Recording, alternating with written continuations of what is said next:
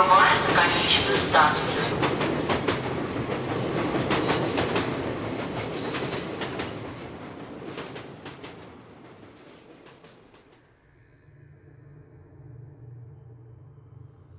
Здравствуйте, уважаемые слушатели! В эфире станция «Конечная», подкаст для смертных. И сегодня тема нашего эпизода посвящена довольно интересной проблеме, проблеме того, откуда вообще появилось понятие смерти у человека. Где истоки этого всего, этих верований? Откуда возникла идея, что смерть существует, что она приходит к людям, как люди стали смертными, как это все объяснялось в самых-самых древних верованиях и религиях, которые до нас не дошли. До нас дошли только осколки, какие-то кусочки, и восстановить это довольно сложно, но можно. И поможет нам в этом сегодня исследование замечательного советского и российского историка, специалиста по сравнительной мифологии Юрия Евгеньевича Березкина. Юрий Евгеньевич Березкин, он уже довольно пожилой человек, и он практически всю жизнь посвятил тому, что сравнивал различные мифы разных абсолютно народов со всего мира и строил карты распространения сюжетов, или как он это называет, мотивов, как эти мотивы мигрировали вместе а, с племенами по всему свету, начиная от Африки, как мы знаем, Африка — это источник Homo sapiens, именно там возник наш э, вид современного человека, и потом далее племена, народы стали расселяться э, по Евразии, по Северной Америке, Южной Америке, Австралии, Океане. Так вот, что интересно, оказывается, мотивов или мифов, которые описывает вообще в принципе все, вот все мироздание, откуда взялись силы природы, какие бывают боги, Откуда взялись боги? Откуда взялся человек, как его создали? Откуда взялась смерть? На самом деле их не так много. Вот на всю историю человечества, то, что до нас дошло, сохранилось, да, а, таких мотивов около тысячи. Это является ядром, основой всех верований, всех религий вообще в мире. Если мы возьмем все существующие сюжеты, которые вот до сих пор циркулирует в народах и племенах, то по оценкам э, автора Березкина их может быть, ну, 2000 максимум. Но это вот в крайнем случае, да. Обычно вот его, в его классификации, которую он составил, таких мотивов около 800. Миф о создании или о появлении смерти, о потере людьми бессмертия, даже можно так сказать, является чуть ли не древнейшим мифом вообще. Юрий Евгеньевич относит э, появление таких верований, самых древних верований ко временам около 70 тысяч лет до новой эры, то есть именно в это время Homo sapiens как вид э, дошел до степени развития языка, мысли абстрактной, до такой степени, что язык смог, с помощью языка они смогли передавать абстрактные понятия вообще. Ну, смерть является абстрактным понятием, это не, не, не, не, не нечто вещественное. Скорее всего, до этого язык был очень конкретным. Он был очень связан с окружающей нас чувственной реальностью. То, что можно увидеть, пощупать, на что можно указать, что с чем можно сравнить. А вот абстрактные понятия, они появились чуть позже. Они, разумеется, были в сознании, но выразить их, дать им имя, сделать так, чтобы эти идеи были общепринятыми и понятными каждому, это довольно был длительный процесс. Так вот, для чего Юрий Евгеньевич создал эту систему? В 1994 году он приступил к созданию собственной базы данных исследований по фольклору и мифологии, так называемого электронного каталога мотивов – и у него было две цели. Это реконструкция путей древних миграций и направлений культурных контактов, а также выделение наборов фольклорно-мифологических мотивов, появившихся на тех или иных территориях не позже определенного времени. Ну и, разумеется, датировка э, мотивов, вообще их существования, очень тесно связана с тем, в каком регионе, когда жило определенное племя, определенная народность. Все это устанавливается уже с помощью археологических фактов, исторических фактов, но так или иначе э, эта картина действительно представляет собой грандиозное зрелище. Вот когда вы открываете работы Березкина вы видите очень много наглядности, там очень много карт. Буквально каждому мотиву прилагается своя карта, по которой можно отследить, как именно мотив этот распространялся по миру, где он затух, где он получил второе рождение. Вот, например, один, э, некоторые мотивы в Австралии стали очень популярными. Человек туда добрался довольно поздно. И все-таки вот по дороге что-то было утеряно, а что-то, наоборот, стало очень и очень популярным и так и закрепилось в культуре. Вообще, среди трансконтинентальных мотивов много таких, которые объясняют происхождение смерти, и на это обратил внимание еще сам Фрезер, автор «Золотой ветви». Он не задумывался над вопросом, почему приводимые им примеры встречаются у одних народов и не встречаются у других, и почему за пределами Африки зоны распространения этих популярных сюжетов совпадают только частично. И с тех пор никто из фольклористов так и не попытался систематически проследить распространение сюжетов по миру, и исследователи либо ограничивали себя пределами какого-то региона, либо опирались на западноевразийские данные, не интересовались другими континентами вообще. Мотивы, которые имеют отношение к представлениям о смертной природе людей, являются важнейшим свидетельством в пользу зарождения мифологии в Африке и ее дальнейшего проникновения оттуда на другие континенты. А, в африканских э, мифах, фольклоре рассказов о появлении смерти много – и там представлены все основные смертные мотивы, которые встречаются и на других континентах. То есть, если миф существовал в Африке, то, скорее всего, он в том или ином виде попал и в другие места тоже. Это не исключает возникновение каких-то собственных автохтонных мифов в разных частях света, но это локальная история. То есть действительно такое есть, и даже некоторые популярные сюжеты которые получили развитие потом в э, основных мировых религиях, относятся к таким автохтонным сюжетам, но их не так много. То есть вот в общей классификации их процент очень маленький. Итак, мы начнем с первого сюжета, который называется «Смена кожи». Очень популярный сюжет, встречающийся буквально везде, вплоть до Арктики, представьте себе. Поменяв кожу, живое существо каждый раз снова становится молодым. И почти всегда речь идет о том, что люди утратили способность омолаживаться или упустили возможность ее получить. Африканские, индонезийские, меланезийские, южноамериканские версии связывают э, еще и дополнительной подробностью вот это все. Люди больше не меняют кожу из-за того, что близкие человека не узнали его в новом обличье или потревожили в момент обновления. Ну и примеры этого мифа, например, Кения, Танзания. Мать отослала ребенка за водой, стала менять кожу, и вернувшийся раньше срока ребенок увидел, как она вылезает из старой кожи. Мать умерла, люди больше не омолаживаются. Народность Лур – север Уганды. Старуха пошла за дом сменить кожу, велела внуку не тревожить ее. Она не успела снять кожу, когда внук закричал, что каша закипела, и с тех пор люди не меняют кожу и умирают. Сулавеси. Люди меняли кожу и молодели, мать с детьми пошла к воде сменить кожу. Дети не узнали ее, испугались. Она надела прежнюю кожу, сказала, что теперь люди станут умирать. И самый, на мой взгляд, интересный миф. Бразилия, Матугросу, племя Намбеквара.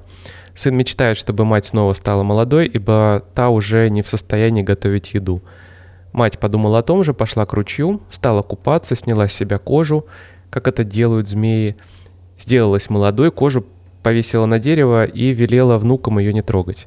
Но внуки стали стрелять в кожу из луков, женщина заплакала, надела старую кожу, постарела и умерла. Поэтому все люди теперь умирают. И далее мотив э, смены кожи прослеживается очень много где. Это Евразия, Восточное Средиземноморье, Передняя Азия – он есть в эпосе о Гильгамеше, он есть в мифах Финикии, Атики, Греции. В мифе Луя в Западной Кении рассказывается о том, как хамелеон забрался в кружку с пивом и приказал человеку выпить содержимое. Тот отказался, потому что в Африке, в Восточной Африке, хамелеон считается ядовитым существом. И тогда хамелеон велел людям быть смертными, а змея выпила пиво и теперь, состарившись, возрождается, меняя кожу. Кстати, змея — это действительно один из самых древних символов не только плодородия, потому что они откладывают яйца. Переплетенные змеи — это символ э, плодородия, также вот э, совокупляющиеся змеи. Но и символ бессмертия. Я не говорю об Ураборосе, я говорю именно о способности змеи менять кожу и как бы обновляться, возрождаться. Это было замечено практически всеми народами, у которых вообще в принципе был контакт со змеями, ну то есть кроме, наверное, Крайнего Севера.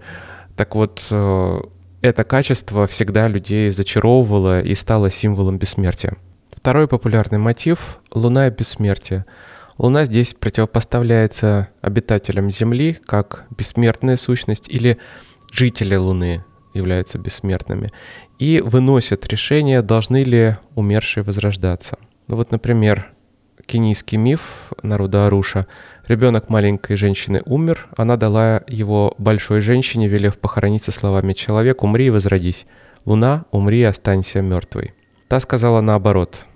Утром земля над могилой стала приподниматься, но большая женщина утоптала ее и снова приказала человеку умирать, а Луне возрождаться. Затем умер ее собственный ребенок, и, похоронив его, она сказала так, как вначале хотела маленькая женщина, но это оказалось безрезультатно. Австралия. Месяц утопил сыновей, за это его жены подожгли его хижину, месяц поднялся из пламени, взобрался на небо и объявил, что станет бессмертным, а все прочие — смертными. Япония, острова Мияко. Месяц отправляет посланца полить живой водой человека и мертвой змею. Пока посланец спит, змея выплескивает живую воду на себя, и, испугавшись, посланец поливает мертвой водой человека и возвращается на небо. Месяц наказывает его, приказав отныне стоять на Луне с каткой в руках. А индейцы Калифорнии, Нисенан. Месяц хочет, чтобы умершие подобно ему возрождались, а койот хочет кремировать мертвых. Месяц создает гремучую змею, та убивает сына койота. Койот хотел бы оживить ребенка, но принятое решение нельзя изменить. Я оговорюсь, я читаю только избранные мотивы, потому что здесь примеров довольно много для каждого сюжета я читаю самое интересное, то, что не повторяется. А так они очень похожи друг на друга. Действительно, здесь дело в деталях, каких-то культурных особенностях. Третий сюжет – прочное и хрупкое. Люди смертны, так как сопоставлены с чем-то слабым, хрупким, подверженным гибели или тлению. Чаще всего символ вечной жизни – камень. И согласно варианту, характерному для Юго-Восточной Азии, люди не просто уподоблены недолговечному банану, но их способность иметь детей сравнивается со способностью банана давать отростки. Кения, народ Исанзу. Солнце и его жена Луна решили узнать, кто на Земле мудрее. Солнце предложил кувшин, а Луна – корзину. Выбранный женщиной кувшин упал и разбился, а корзина осталась целой.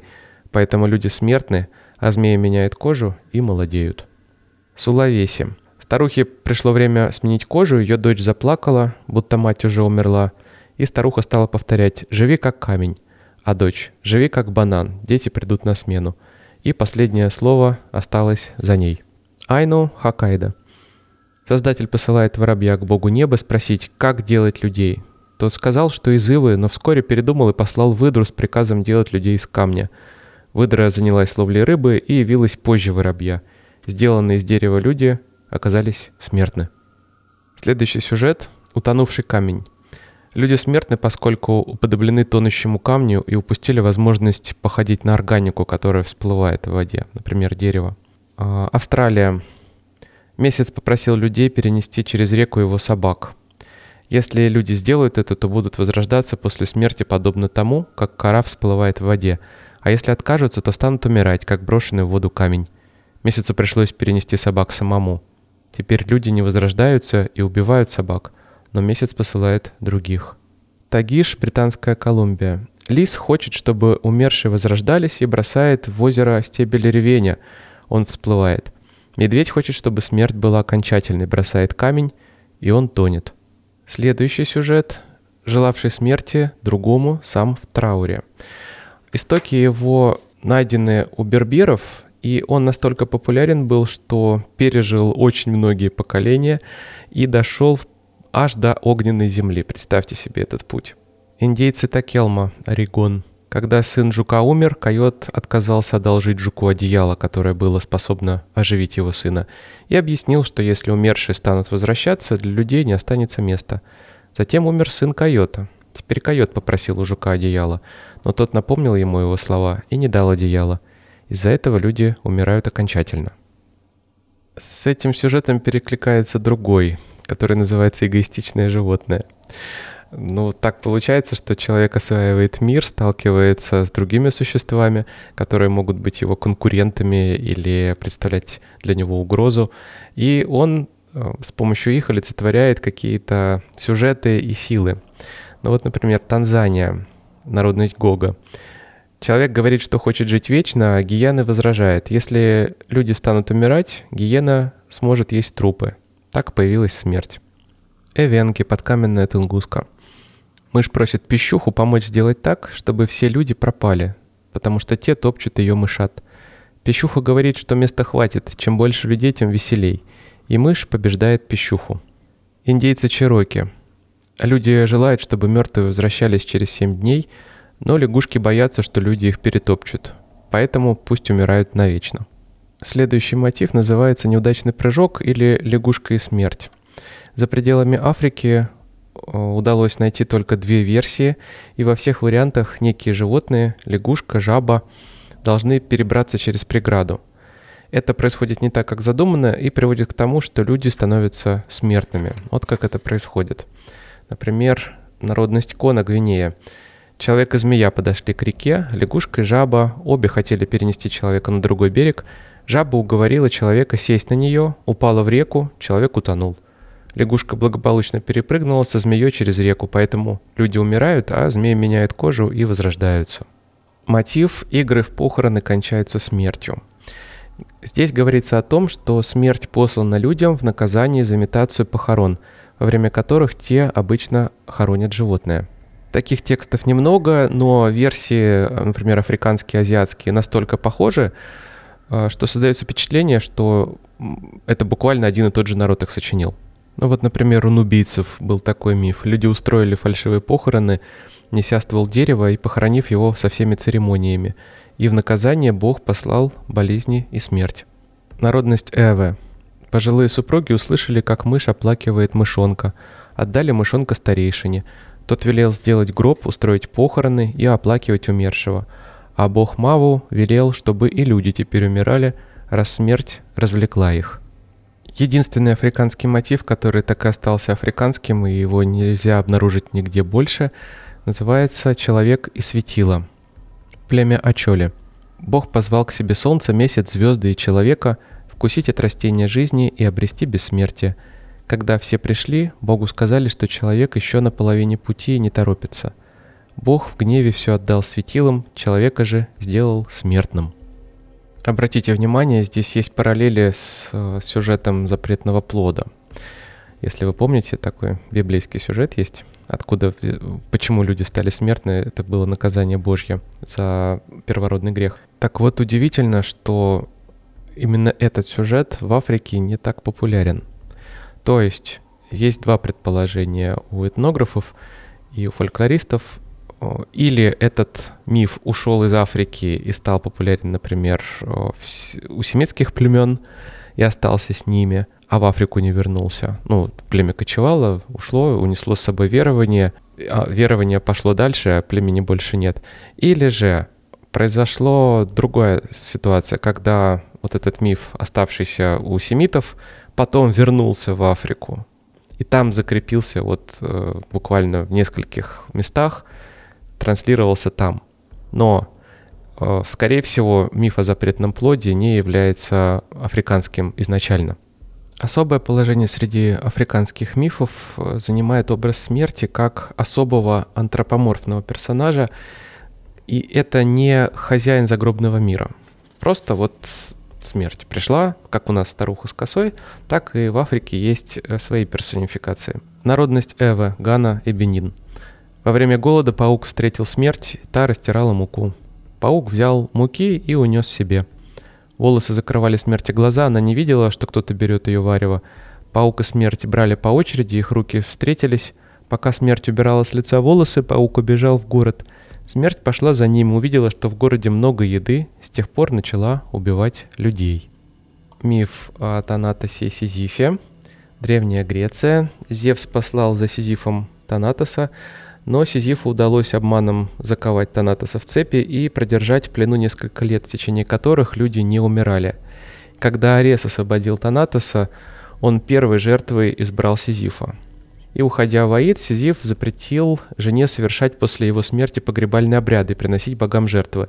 В Аиде он умолил Персифону, жену Аида, отпустить его наказать жену, нарушившую обычаи. И оказавшись на земле, Сизиф не вернулся. За ним пришлось посылать Гермеса. Народность Яка, Конго. Бог послал смерть забрать Цуонге. Тот предложил смерти пива, уговорил отпустить его, в следующий раз накормил мясом. Тогда Бог сделал смерть бестелесной, послал снова. На этот раз она забрала Цаонги и с той поры невидима. И тут надо сказать, что в отличие от темы смертности человека, тема загробного мира и пути туда, в Африке, не разработана. Здесь отсутствуют устойчивые, опознаваемые, широко распространенные варианты соответствующих описаний.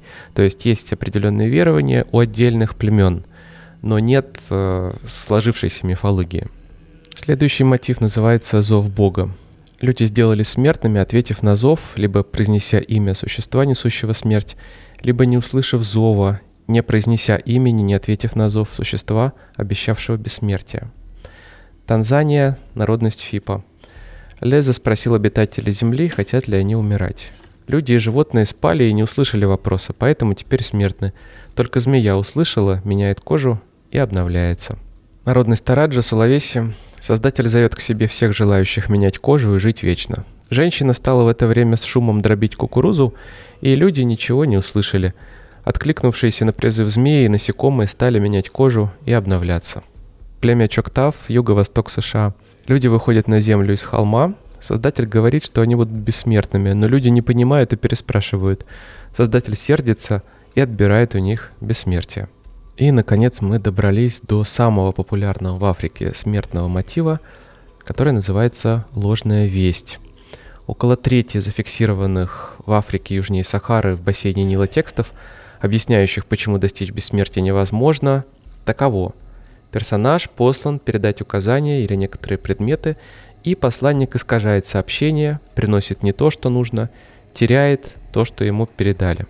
В африканских мифах персонаж послан сказать людям, что они будут бессмертны, но искажает сообщение или медлит, в то время как другой персонаж сообщает людям, что они должны умирать. Народность Крачи, Гана. В Улбаре послал собаку отнести людям эликсир жизни.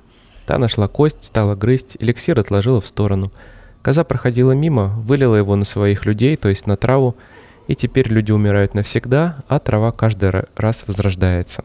Либерия. Люди посылают кота к колдуну за эликсиром бессмертия. На обратном пути тот кладет полученное на пень, купается в реке, забывает о поручении. Его посылают найти пропажу, но эликсир уже успел впитаться в пень, поэтому срубленное дерево вновь вырастает из пня, а люди умирают и не возрождаются. Вообще, в зависимости от региона, различаются и животные, которые передают вести или теряют что-то. Ну вот кроме змеи, например, кроме кота, еще очень популярен ворон.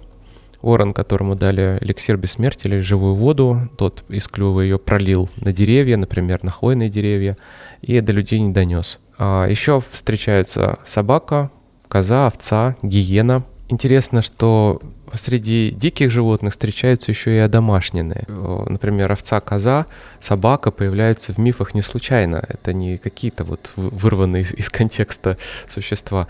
Это те э, животные, которые жили вместе с человеком, взаимодействовали с ним. И поэтому они были ответственны за то, что совершали для человека. Это э, указывает нам довольно точную датировку возникновения таких сюжетов. Ну вот, например, коза и овца, собака в Африке была домашнена в неолите. Это восьмое тысячелетие до новой эры. И образ собаки и смерти очень популярен в Сибири. А, например, есть мотив утоптанной могилы.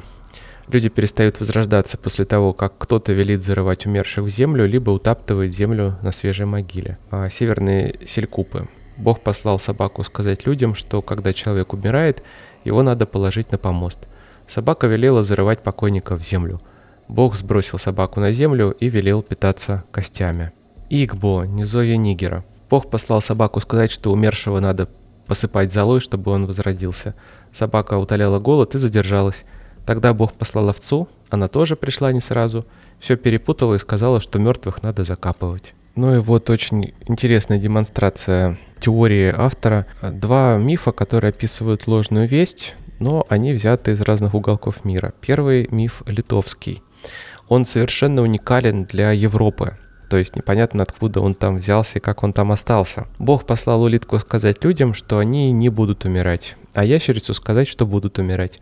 Ящерица принесла весть первой, поэтому люди смертны. А вот миф э, народа Сутачвана, это банту Южной Африки. Боги посылают черепаху сказать людям, что те будут оживать после смерти, и посылают ящерицу сказать, что тела умерших должны разлагаться. Ящерица прибегает первой. Черепаха от страха перед людьми втягивает голову и конечности, покрывается панцирем. Итак, я прочитал монографию, я прочитал несколько статей, и вот какой вывод делает автор – сам Березкин. Наличие не единичных, но обильных и систематических африканских параллелей для большинства мотивов, которые объясняют происхождение смерти и зафиксированные в э, разных частях света, трудно считать случайностью. Скорее всего, мы имеем дело с набором признаков, появившихся в ранний период существования современного человека и затем распространившихся по мере расселения Homo sapiens. Такие мотивы должны были быть известны в Африке ранее 50-70 тысяч лет назад, что влечет за собой важнейший вывод о наличии к этому времени языка, пригодного для изложения мифологических повествований. То, о чем я говорил в начале, и действительно, скорее всего, так и обстоит дело. Уважаемые слушатели, как вы понимаете, данный эпизод это всего лишь предисловие к новому циклу эпизодов, посвященных Африке. Я не знал, как начать рассказ об африканской культуре и мифах, их отношения к смерти, потому что там, ну, много с чего можно начать. И вот работы Березкина мне очень помогли сделать такой зачин. Я надеюсь, вам было интересно узнать, откуда вообще возникли, какими были самые первые мифы о смерти в истории человечества. Мы едем дальше, до станции конечная. Помните, жизнь прекрасна.